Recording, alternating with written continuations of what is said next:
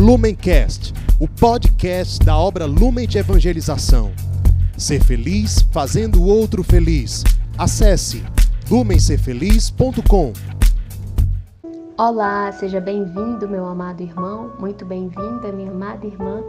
É com muita alegria que estamos hoje, dia 25 de março, reunidos para meditar o evangelho que a nossa amada igreja nos propõe. Para isso, iniciemos em nome de Deus que é Pai, Filho e Espírito Santo. Amém. Vinde, Espírito Santo, enchei os corações dos vossos fiéis e acendei neles o fogo do vosso amor.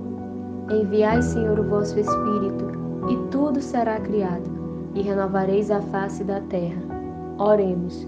Ó Deus, que instruíste os corações dos vossos fiéis com a luz do Espírito Santo, fazei que apreciemos retamente todas as coisas, segundo o mesmo Espírito, e gozemos sempre de Sua consolação. Por Cristo, Senhor nosso. Amém. O Evangelho de hoje está em São Lucas, capítulo 1, versículos do 26 ao 38.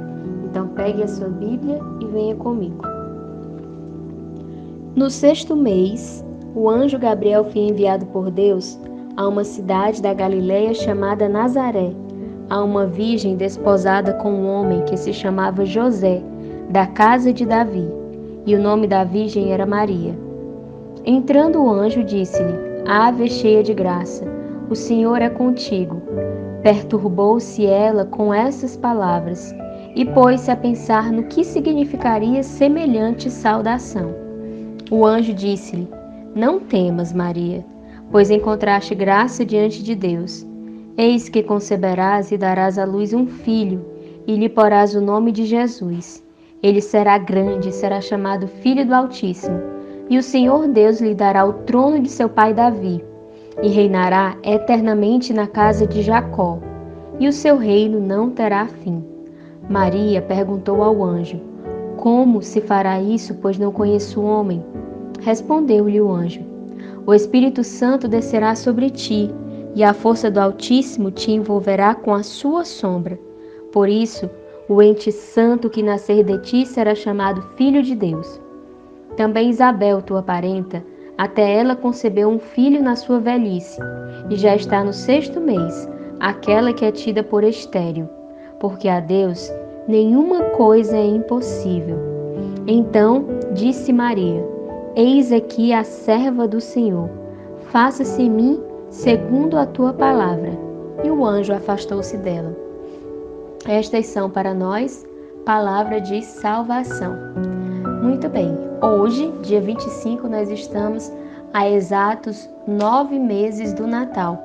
E hoje a igreja celebra a anunciação e também a encarnação do Verbo a encarnação, esse mistério de um Deus que desce do céu para entrar na nossa carne, para assumir a nossa carne.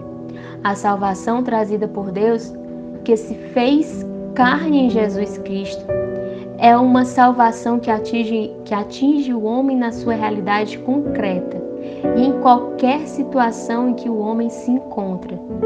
Percebam que Deus ele ama a humanidade apaixonadamente. Apaixonadamente.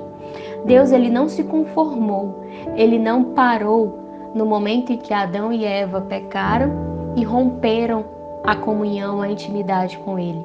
De forma alguma, mesmo tendo sido ofendido, Deus não assumiu uma postura distante, uma postura indiferente. Não, de forma alguma.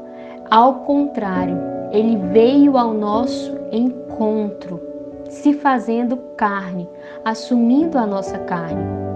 Na Constituição Apostólica Gaudium et Spes, no ponto 22, nós lemos que o Filho de Deus trabalhou com mãos humanas, pensou com uma inteligência humana, agiu com uma vontade humana, amou com um coração humano nascido da Virgem Maria, tornou-se verdadeiramente um de nós, semelhante a nós em tudo, exceto no pecado. Percebam, essa é a forma que Deus nos ama, essa é a forma que Deus ama a mim e ama a você. Ele ama se fazendo um conosco, conhecendo as nossas necessidades no mais íntimo delas, conhecendo as nossas necessidades mais do que nós mesmos a conhecemos, as conhecemos. Com efeito, o agir de Deus ele não se limitou às palavras, mas ele entra na nossa história. Ele, o próprio Deus, assumiu sobre si as dificuldades e o peso da vida humana. E isso não é algo que ficou no passado. Isso não se resume a um momento histórico acontecido há dois mil e tantos anos atrás, não. Cristo continua a nos amar apaixonadamente e Cristo continua a se encarnar nos mais abandonados. Quanto mais abandonado, mais Cristo está ali presente, encarnado naquelas dores. Nós precisamos aprender a amar dessa forma gratuita, dessa forma que se encarna, que entra na vida do outro, que sente as dores do outro. Peçamos então no dia de hoje ao Espírito Santo a graça de nos ensinar a amar como Deus ama. Fomos criados à imagem e semelhança de Deus. E quanto mais nós crescemos no amor, mais nós crescemos na semelhança de Deus, pois imagem nós já somos. E o que é crescer no amor? É aprender com Ele, que se dispôs, que se despiu, que desceu, que assumiu em tudo a condição humana, exceto no pecado. É aprender com Ele a amar assim, não um amor que é feito somente por palavras, mas um amor que é concreto, que acontece na vida, que acontece na história, que acontece no hoje. Pense hoje na sua realidade. Olhe ao seu redor e veja de que forma concreta Deus te convida a crescer no amor hoje. De que forma concreta Deus te chama a não ser indiferente ao outro, a se encarnar também nas dores do outro, sendo a presença do ressuscitado. Peçamos à Virgem Maria, Mãe da Piedade, que nos ensine a amar dessa forma, a amar apaixonadamente. Ela que gerou a luz do mundo, também quer gerar em nós a presença do ressuscitado. Com Maria sempre, Ave Maria, cheia de graça, o Senhor é convosco. Bendita sois vós entre as mulheres, e bendito é o fruto do vosso ventre, Jesus. Santa Maria, Mãe de Deus, rogai por nós, pecadores, agora e na hora de nossa morte. Amém.